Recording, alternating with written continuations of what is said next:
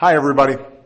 It is hard to believe, but it was seven years ago this week that one of Wall Street's biggest investment banks went bankrupt, triggering a meltdown on Wall Street and the worst economic crisis since the Great Depression. And in the months that followed, millions of Americans lost their jobs, their homes, and the savings they'd worked so hard to build. Today is a different story. Over the past five and a half years, our businesses have created more than 13 million new jobs. The unemployment rate is lower than it's been in over seven years.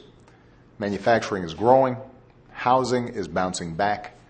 We've reduced our deficits by two thirds, and 16 million more Americans now know the security of health insurance. This is your progress. It's because of your hard work and sacrifice that America's come back from crisis faster than almost every other advanced nation on earth. We remain the safest, strongest bet in the world. Of course, you might not know all that if you only listen to the bluster of political season, when it's in the interest of some politicians to paint America as dark and depressing as possible. But I don't see it that way. I've met too many Americans who prove, day in and day out, that this is a place where anything is possible. Yes, we have a lot of work to do to rebuild a middle class that's had the odds stacked against it now for decades. But that's the thing about America.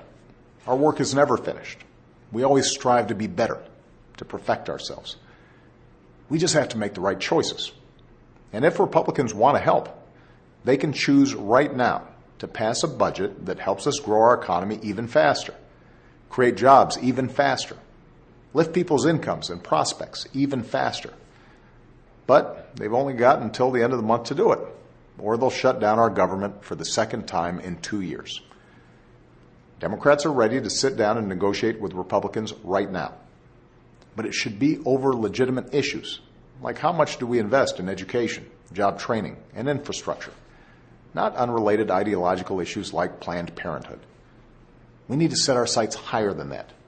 We need to reverse harmful cuts to middle class economic priorities, close loopholes that benefit only a fortunate few at the top, and invest more in the things that help our entire economy grow. There is nothing principled about the idea of another government shutdown. There's nothing patriotic about denying the progress you've worked so hard to make. America is great right now, not because of our government or our wealth or our power, but because of everyone who works hard every day to move this country forward. Now, Congress needs to work as hard as you do. Thanks, and have a great weekend.